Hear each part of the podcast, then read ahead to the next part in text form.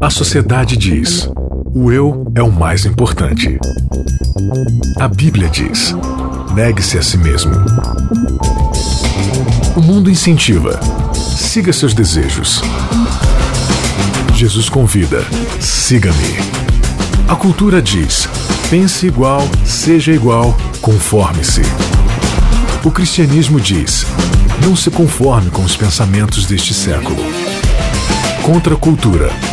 O evangelho clama pelo diferente. Começando mais um episódio do Contra a Cultura. Obrigada a você que nos assiste através do nosso canal novotempo.com/barra Contra Cultura ou através do Facebook aí. Você que está acompanhando também o Contra através da Rádio Novo Tempo e a você que nos ouve também de qualquer lugar, em qualquer horário, através do podcast Contra Cultura, está assinando o nosso canal e está acompanhando aqui todas as nossas dis discussões.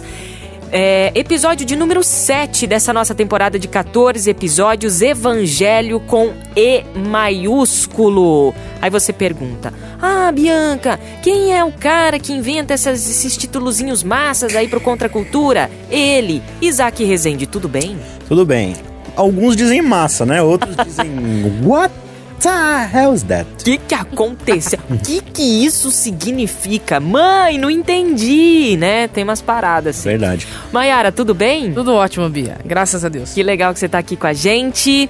Isaac, o, Pois não. o tema de hoje aqui do nosso sétimo episódio é raio-x não é remédio. E nós vamos continuar aí estudando a carta de Gálatas. Hoje aqui Isso. continuamos com o, o capítulo 3, dando gente parou sequência lá no ao capítulo 19, né? 3. 19 ao 25 a gente Isso. vai a gente hoje. parou no né? 19 no episódio passado. A Tá, gente vai vamos retomar, o retomar. 19 e continuar dali. Boa, então do 19 ao 25, para você que tá aí do outro lado, acompanha aí na sua Bíblia, tá? Gá- Gálatas 3, 19 a 25. Pra você que tá com a lição na mão, lição número 7. Lição número E 7. até um disclaimer aqui, Bianca. Ah. Alguns fizeram uma sugerência de que não estão tentando, pelo título, conseguindo acompanhar a lição.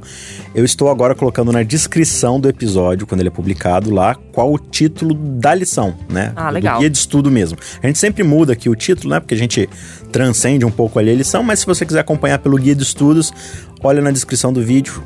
Sempre na capinha do episódio, o número que tá ali, né? Tá ali, tipo, 7 de 14. É o correspondente ao capítulo da lição. Mas se você quiser procurar pelo título, a gente tá colocando agora na descrição. O Caminho para a Fé é o título do nosso guia de estudo. O Contra a ideia do Contra a Cultura é fomentar a discussão aí com seus amigos da, sobre o conteúdo da lição da escola sabatina, tá bom? Então, assim, a gente não faz uma recapitulação necessariamente dizendo aqui da, da lição, né? A gente coloca o assunto, coloca questionamentos bacanas, é, vai a fundo e traz novidades, traz curiosidades para você jogar isso aí é, na discussão com seus amigos. E, e, Bianca, eu acho que um dos propósitos nossos aqui é mostrar que é gostoso, é legal a gente conversar sobre a Bíblia, sobre teologia, de uma forma tranquila e natural, como se a gente estivesse sentando numa rodinha pra falar do Masterchef, de quem ganhou né, o, o- a- Campeonato. o campeonato brasileiro da última rodada agora, né? De qual o seriado preferido que você tem aqui que tá acontecendo e tal.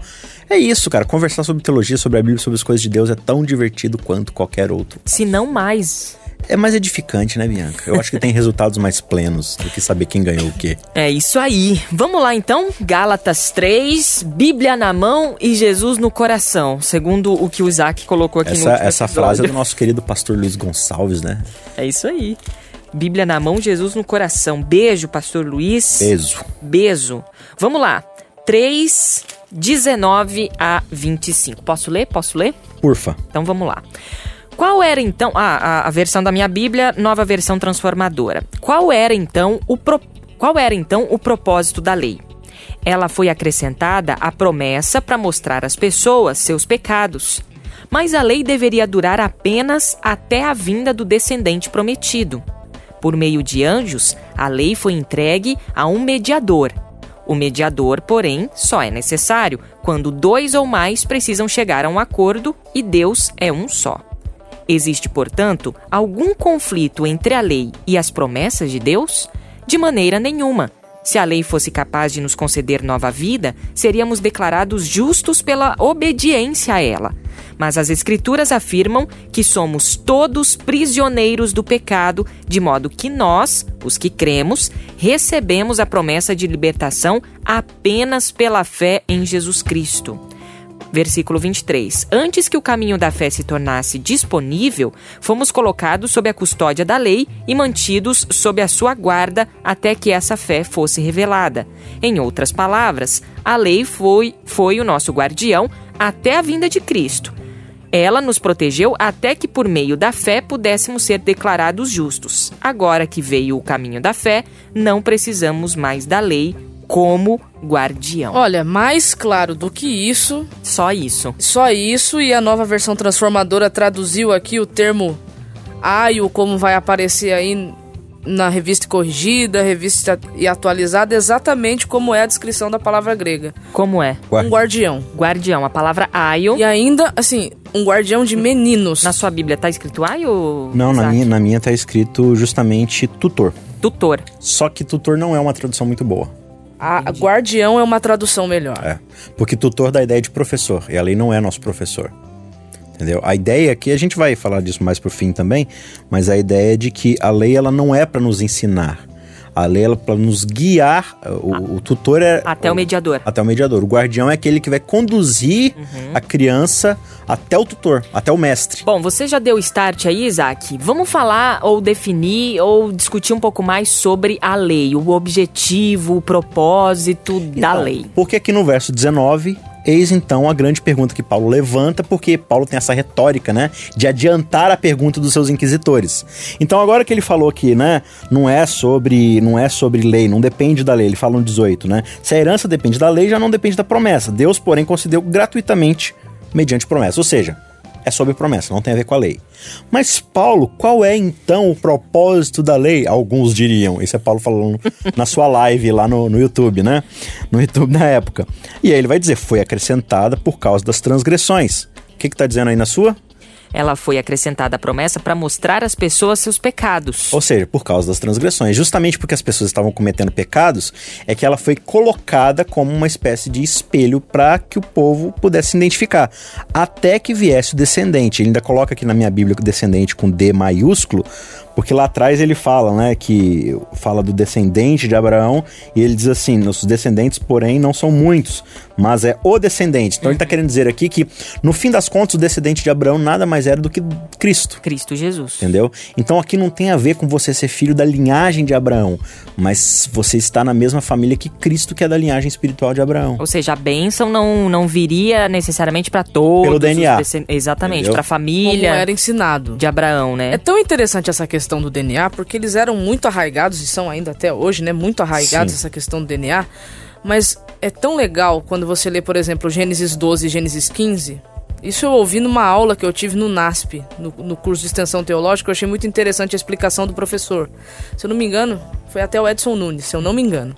Ele disse o seguinte: é, quando Deus fala para Abraão que do pó da terra, né, que a, que a descendência dele seria como o pó da terra, por pó da terra ele estava querendo dizer DNA. Quando ele chama Abraão de novo e diz: Olha para as estrelas do céu e conta, ele estava mostrando que a descendência dele seria muito mais do que DNA. Seria uma descendência que sobrepujaria o. DNA, transcenderia o DNA. Então, para mostrar o quê? Que a salvação, ela não é algo que está exclusivo a um povo. A salvação é para a humanidade. É para quem quiser receber o descendente de Abraão, que era o Cristo, o Messias, o prometido, aquele cordeiro que foi morto antes da fundação do mundo, porém ratificado na fundação do mundo por causa da entrada, da aceitação, né, do pecado. E aqui ele é muito interessante porque ele já fala, Pra quem perdeu todos os episódios até aqui, tá pegando agora o bonde andando, Não é pra fazer isso, né? Né? Mas Não é pra fazer os isso, episódios estão lá, é só você voltar né? lá e ouvir. Mas se você quer terminar de ouvir esse antes, a Mayara vai te explicar agora. É muito interessante que Paulo aqui ele está dizendo o seguinte, que a lei ela foi dada para mostrar para nós o que nós não somos, não somos, mas que deveríamos ser, porque foi para isso que nós fomos criados. E que nós só vamos voltar a ser isso não por nós mesmos, mas pela atuação de alguém que é muito maior que nós, legislador inclusive dessa lei. Ou seja, interessante, né? Esses dias eu ouvi um, um poeta dizendo que nós não estamos caminhando para uh, o nosso fim. Ele disse: Eu não estou caminhando para o meu fim, estou caminhando para as minhas origens. Uhum. É, e, é, e, e o, o, Je, o, Jefferson Pilar, né, no CD dele Origens, ele tem uma música que ele fala justamente nós estamos voltando às nossas origens, né? E é justamente essa caminhada, essa nossa. Se é que a gente tem uma jornada cristã, né? Seria isso, a gente está tentando voltar as origens. E é exatamente o que Cristo quer fazer com a gente, né? Quando fala de fé aqui no texto, como foi lido, por exemplo, é, muita gente acha que, que essa fé aqui é, é o corpo doutrinário cristão, é o credo, é o dogma. Não. A palavra fé aqui ela pode ser traduzida pelo próprio Cristo. Uhum. Então, antes que Cristo viesse, nós precisa, precisaríamos, né, ser guiados uhum. a Ele. Ok. Olha só, a, a gente está colocando o título de hoje como o é, raio-x não, não, é, é remédio. remédio. A lei ela funciona como um raio-x. Exatamente. E, e a ideia aqui é essa, tipo, por que qual então é o propósito da lei? Ele diz no verso 19: Foi acrescentada por causa das transgressões até que viesse o descendente a que se referia a tal promessa que a gente vem discutindo nos últimos episódios. Então, por que, que ela foi acrescentada por causa das transgressões? Vamos entender de novo o pecado como uma doença. Então imagina você aí, você tá com algum sintoma, tá tossindo muito, você não sabe o que, que tá acontecendo, tá sentindo uma dor ali, uma queimação no pulmão, aí você procura o médico. Oh, e aí o médico, fiz, né? Já, já fez, né? Já fiz um raio-x do pulmão. Olha aí. Tava tossindo. Olha, Isaac, você o que? Você teve uma visão? Do... Foi um revelador. I have a dream. um vidente. I have a dream. É, e ali, quando você vai no médico, o que, que você faz? Ele, ele vai te consultar, ele vai te verificar e tal, só que ele não consegue enxergar dentro de você, suas intenções, né, ali seu, a sua situação interna. E aí ele vai tirar uma chapa do seu pulmão. Uhum. E o que, que esse, essa chapa vai fazer? Ela vai mostrar o que, que tem dentro de você. Você tinha alguma coisa? Não, graças a Deus Ufa, não. Foi descartada é. uma hipótese de tuberculose. Ufa. Ufa. Mas tinha pecado. Tinha. Mas essa chapa acho que não mostrou, não. Não. não. Mas vamos dizer que você tivesse, Bianca, uma doença. Ainda bem que não, né? Graças, graças a, Deus. a Deus. Mas pela ilustração, né, vamos dizer que você tinha alguma coisa no seu pulmão, uma mancha ali, alguma coisa escura. O médico, olhando aquilo com a sua vasta experiência de estudo de medicina, ele vai falar assim: você tem doença X. Então ele vai pegar a chapa, vai dar na sua mão para você guardar como souvenir, mas é por causa daquela chapa que ele sabe qual é o seu problema. Agora vamos dizer que ele pega a receita, né? Escreve ali para você. Bianca, pega essa chapa, corte um pedacinho dela todo dia com a tesoura, coloque num litro de água fervente e tome durante o dia que, que isso vai fazer com você? Não vai fazer absolutamente, absolutamente nada. nada. Porque o raio-x não serve para curar. O raio-x só serve para diagnosticar. Então, quando ele diz que a lei foi acrescentada por causa das transgressões, ele está falando assim: olha, vocês estavam num espiral de, de problematização tão grande sem mim envoltos na idolatria e, e na desumanização, como a, a Mayara falou no, no, episódio passado, que vocês perderam a referência das coisas, vocês não tinham mais um diagnóstico de quem vocês eram. Então, eu coloquei a lei aqui prescrita em 10 é, preceitos básicos e mais um monte de leis cívicas e tudo mais, para vocês perceberem qual é a situação de vocês, né? Paulo ele vai falar na, em Romanos, em outros lugares assim, né? Tipo, eu não sabia o que era pecado se a lei não tivesse me, uhum. me dito. Porque assim, o que, que ele tá falando? A minha condição de podridão moral, ela é tão severa que para mim é normal. Por exemplo, nenhum brasileiro acha que é errado furar sinal vermelho se você, tipo, entendeu? Se dá tempo. Eu tô generalizando aqui, né? Mas assim, a gente fura porque é normal, a gente não acha errado isso. Não, não tá atrapalhando ninguém, dá tempo, deu tempo aqui, não tem carro vindo e tal, a gente fura o sinal. Mas assim, é isso que ele tá falando assim, a nossa condição de pecado é tão natural dentro da gente que a gente não percebe que é errado. Então, pra gente, assim, eu não dividir algo que eu tenho com você que tá passando fome, para mim não é errado. Eu trabalhei e tal. Isso para Deus é errado, porque Deus nos criou para quê? Para amar, para dividir, para compartilhar, para ajudar um ao outro. Então ele fala assim: vocês estavam tão envoltos nessa transgressão, ou seja, nessa, nessa condição de pecado, que eu tive que mostrar para vocês o prognóstico. Então eu mando a lei e falo assim: peraí, é pecado matar? Então isso que a gente fazia estava errado? Nossa, mas realmente, se a gente parar de matar, vai ser melhor para a sociedade, né? Nossa. Nossa, então quer dizer que quem é mais forte não pode pegar o que é do mais fraco, as coisas, assim, só porque pode. É meio óbvio, né? É que nem você pega, comprar um litro de leite ali na descrição. Ingredientes. Esse é, contém, lactose. contém lactose ou contém leite. É. Tipo, eu já, já vi produtos assim. Esse é, aqui contém leite, né? Então é meio que óbvio, né? Agora, Paulo quando a gente vai lendo, eu lendo aqui hum. Gálatas, eu falo assim, gente, mas Paulo chegava com os dois pés no peito mesmo, assim. Aí eu, por vezes eu pensei assim, mas será que Paulo ele era contra a lei? E aí, Mayara? Não, Paulo não era contra a lei, não. Isso a gente pode ver em alguns textos dele, né? Romanos capítulo 3, verso 31, por exemplo. Ele Romanos vai... capítulo 3. Isso. Versículo. 3, versículo 31. Ah. Ali a gente lê o seguinte, ó. 3,31, vamos é. lá. Diz assim, vou ler também na nova versão transformadora, vai dizer assim, ó. Então, se enfatizamos a fé, quer dizer que podemos abolir a lei? Claro que não. Na realidade, é só quando temos fé que cumprimos verdadeiramente a lei. No 7,12, ele vai dizer assim: no 7,12. É, isso, porém, só demonstrará que a lei em si é santa e santos, justos e bons são os seus mandamentos. E se a gente for para 1 Timóteo 1, verso 8, que é um outro texto de Paulo assim muito bom que, que nós temos, ele vai dizer assim, ó: "Sabemos que a lei é boa quando usada corretamente". Isso. Então Paulo ele não é contra os, as instruções de Deus. E aqui vale ressaltar um ponto. Quando Paulo está falando de lei ele não está falando só dos dez mandamentos. Ele não está fazendo separação entre lei moral e cerimonial e higiene e blá blá blá. Não. Paulo ele tá quando fala de lei está falando de toda a instrução dada por Deus.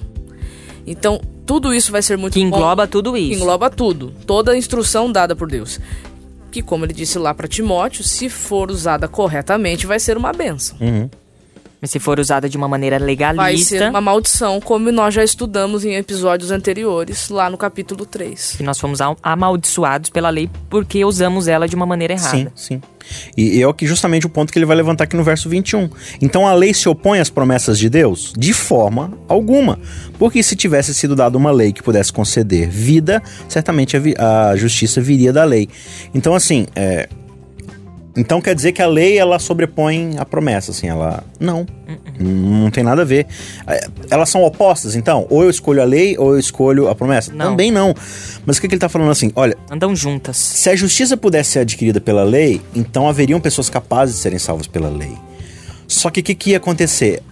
Seria a salvação dos mais aptos. Seria um evolucionismo da justificação. É, exatamente, entendeu? a lei do mais forte, né? É, então só os mais fortes, os mais capazes, os mais hábeis teriam condição de serem salvos. E ele vai dizer aqui no 22: só que a Escritura encerrou tudo debaixo do pecado, a fim de que a promessa que é pela fé em Cristo fosse dada aos que creem. Ou seja, para igualar todo mundo e todo mundo ter uma chance igual de ser salvos, foi que a lei foi dada, porque a lei ela é colocada para mostrar que ela, ela é um padrão inalcançável de justiça para nossa condição, né? Então, é, a pessoa olha para a lei e fala assim, mas eu não tenho como fazer isso. É só por Deus mesmo. É essa que é toda a ideia, entendeu? Então, a escritura encerrou tudo debaixo do pecado, porque se, se alguém vira e fala, e aí é até interessante esse ponto, né? Porque quando a gente vai lá para Jesus no Sermão do Monte, ele fala: vocês ouviram o que foi ensinado, né? Se alguém dormir com a mulher do outro, o que, que vai acontecer? Vai, vai pecar. Eu digo mais. Eu digo mais ainda. Se você olhar para alguém e desejar no seu coração dormir com aquela pessoa, você já está pecando. O que, que a gente vai fazer com isso? A gente vai legalizar de novo essa afirmação de Jesus, porque como é o jeito que a gente interpreta essa afirmação de Jesus? Não, olhar, olhar também é pecado. Então eu não posso nem pensar. Né? Eu não posso nem pensar na mulher do outro comigo. É, não pode, mas o ponto de Jesus não é esse. Jesus está falando assim: olha, vocês realmente acham que porque vocês não estão realizando as coisas, vocês já são bons, vocês já cumprem a lei. Mas a ideia da lei nunca foi ser cumprida, sempre foi diagnosticar que você não a cumpre. Então, se vocês acham que só não fazer já constitui crime, a condição de vocês é tão perversa que vocês não fazem, mas vocês querem. Porque no coração de vocês, vocês olham com desejo. Entendeu? Então, quando eu olho com desejo para uma mulher, mesmo eu não dormindo com ela, o fato de que eu estou desejando ela mostra que o meu íntimo deseja pecar. Então a grande questão da lei é mostrar que eu quero cometer pecados, eu quero cometer delitos. Só que eu não sei, eu não tenho noção dessa minha condição. Então a lei ela foi dada para me dar esse, esse diagnóstico e entendendo esse diagnóstico eu ficar desesperado e correr para a promessa. Mas não, a gente ignora a promessa e fala assim: tá bom, é isso que eu preciso fazer? É, então é isso que eu vou fazer. Aí entra na questão da, da, da errada ou errônea compreensão de pecado como sendo exclusivamente e apenas atos, ações. Uhum. Se eu considero A pecado. concretização de atos, né? É, se eu considero pecado isso, então a justiça também vai ter que vir através disso, de outros atos. E aí eu gosto do que nós mencionamos no episódio anterior sobre Abraão andar com Deus, porque falando de caminhada, quando a gente vai para o Sermão da Montanha, aquilo ali é um padrão inatingível de conduta. Pode ler capítulo 5, 6 e 7 de Mateus, é um padrão inatingível. É para você virar para falar, virar para Cristo e falar isso é utópico. Mas aí Cristo diz assim: não é utópico pelo seguinte. Eu não tô pedindo de você que você seja impecável, eu tô pedindo para você que você tente me imitar. Então, falando de estrada, não interessa em que quilômetro você está. Para Deus, em cada estágio, se a sua caminhada for com Ele, ela será perfeita. É, de- santidade não significa impecabilidade. Não, significa andar com Deus, né? Estar na minha presença, né? estar na presença. Então isso aí é uma, é uma marretada no perfeccionismo mesmo. O nosso guia ele traz aqui a lei como nosso vigilante. Seria nesse sentido, né? De a lei é, é, nos mostrar que devemos sempre estar vigilantes em relação ao, ao que ao que Deus faz por nós e como é que é? É isso mesmo? É, aqui no verso 23 ele vai dizer, né? Antes que viesse essa fé, estávamos sob a custódia da lei. Por fé aqui, só relembrando, não É é, a promessa, um conjunto de crenças, é a promessa. É, não é a fé adventista ou a fé presbiteriana ou a fé reformada. É a crença de que Cristo é suficiente, né? A promessa. Estávamos sob a custódia da lei, nela encerrados até que a fé que haveria de vir fosse revelada. Assim a lei foi o nosso tutor até Cristo para que fôssemos justificados pela fé.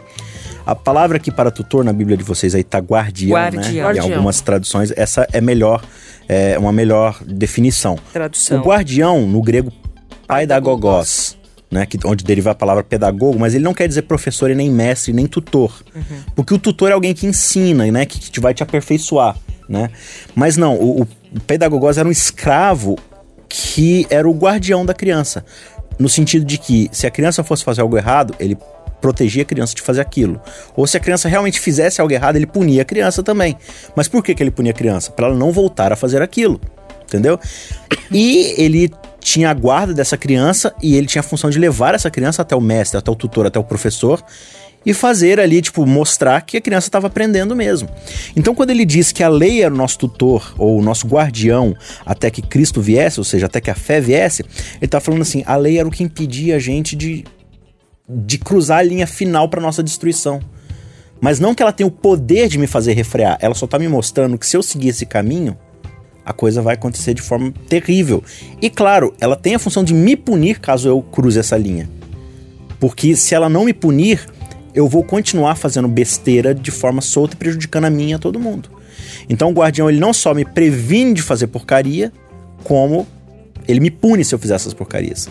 Então ele diz aqui: todo mundo estava sob a tutela da lei, ou seja, o nosso relacionamento antes realmente era pela lei, mas no sentido de me mostrar que eu não posso ser essa pessoa que eu tô querendo ser e que eu tenho só tenho condição de ser desse jeito. Só que ele diz aí, só que agora, porém, tendo chegado à fé, já não estamos mais sob o controle do guardião. Isso quer dizer o quê, Mayara? Quer dizer então que agora que eu não tô mais sob a tutela da lei, eu, eu esqueço a lei. Eu, eu, Eu anulo vou, lei, vou aprontar, é isso. Não. Muito pelo contrário. Muito pelo contrário. Eu não posso viver contra essa lei. Porque se ela me mostra aquilo que eu preciso voltar a ser ou aquilo que eu não sou, então eu não posso continuar vivendo do mesmo jeito que eu vivo. Eu precisa preciso- obedecer. Eu preciso obedecer. Não há existir sem obedecer. Isso. Então, por exemplo, é, por trás de cada não do decálogo, vamos colocar assim, na verdade havia um convite de Deus. Porque o decálogo, ele não começa no verso 3, né? O decálogo, ele começa no verso 1. Porque eu tirei vocês da escravidão, agora vocês não precisam mais ter outros deuses, porque eu sou o Deus de vocês. Agora vocês não precisam mais ser escravos do tempo, porque eu dou descanso para vocês. Então, agora vocês não precisam mais, vocês são livres. Então, não tem como eu viver em desobediência, porque viver em desobediência é voltar a ser escravo. Sabe aquela ideia de que a minha liberdade termina onde começa a liberdade do outro? A, a lei ela é só esse intermediário para mostrar até onde as minhas liberdades podem destruir as suas. Então a gente vai ali tentando né, se entender. Mas quando ele diz assim que, tendo chegado à fé, não estamos mais sob o controle do tutor, significa que agora ah, eu não olho mais para a lei, né, o decálogo ali, ou as leis do Antigo Testamento, como a referência do que é ser alguém transformado em mais semelhante de Deus. Porque agora eu tenho Cristo. E quando eu tenho Cristo e ele vive através de mim, eu começo a viver uma vida que ela cobre a lei. Ela supera a lei, ela traspassa a lei assim, muito, muito mais. Meu padrão agora é, é a cruz. É Cristo. Então, quando eu vejo alguém disposto a morrer por mim, e alguém que o estilo de vida dele é de se dar, esse alguém não vive para tomar. Então, se eu passo a viver a vida que ele vive em mim, que é a de doar o tempo todo, eu não começo mais a tomar as coisas, eu não começo mais a invadir a liberdade do outro, a querer ter vantagem sobre o outro e né, automaticamente eu vou cumprir a lei. E aí o cristianismo ele se torna muito mais sadio e ele se torna com muito mais sentido, uma coisa muito mais empolgante, né? Não é só aquela coisa, ai, não posso fazer isso, ai, que coisa chata, não, ai, religião, que prisão, ai, religião que é positiva, op, é, é opressora e tal. É, é, é, a gente começa a entender e de fato é, é, a gente se apodera da fé, uhum. né? Porque a gente começa a acreditar no que Deus é de fato, isso. não só o que Ele fez por mim, é o que Ele é de fato, uhum. né? Então isso. E eu quero ser cada vez mais semelhante a ele, porque eu percebo que o jeito dele de gerir o universo é o jeito mais beneficente para mim. Então, se eu quero viver segundo o jeito dele viver no universo, automaticamente eu vou cumprir a vontade dele e vou cumprir a lei. Fechamos aqui com chave de ouro o nosso. O nosso nossa, que trava-língua. O nóximo. Nóximo. O nóximo. o nosso sétimo episódio aqui do Contra Cultura. De 14 episódios, já chegamos aí é, no 50%. No 50%. Ainda tem mais 7 episódios aí pra gente poder estudar a carta de Gálatas. E na semana que vem, vamos pro oitavo episódio e a gente espera você com certeza. Isaac Rezende, até lá. Até lá e lembre-se, crianças, não tomem raio-x como remédio. Maiara, até semana que vem. Até a semana que vem. Um beijo para você que nos ouve sempre. Até semana que vem. Contra a cultura.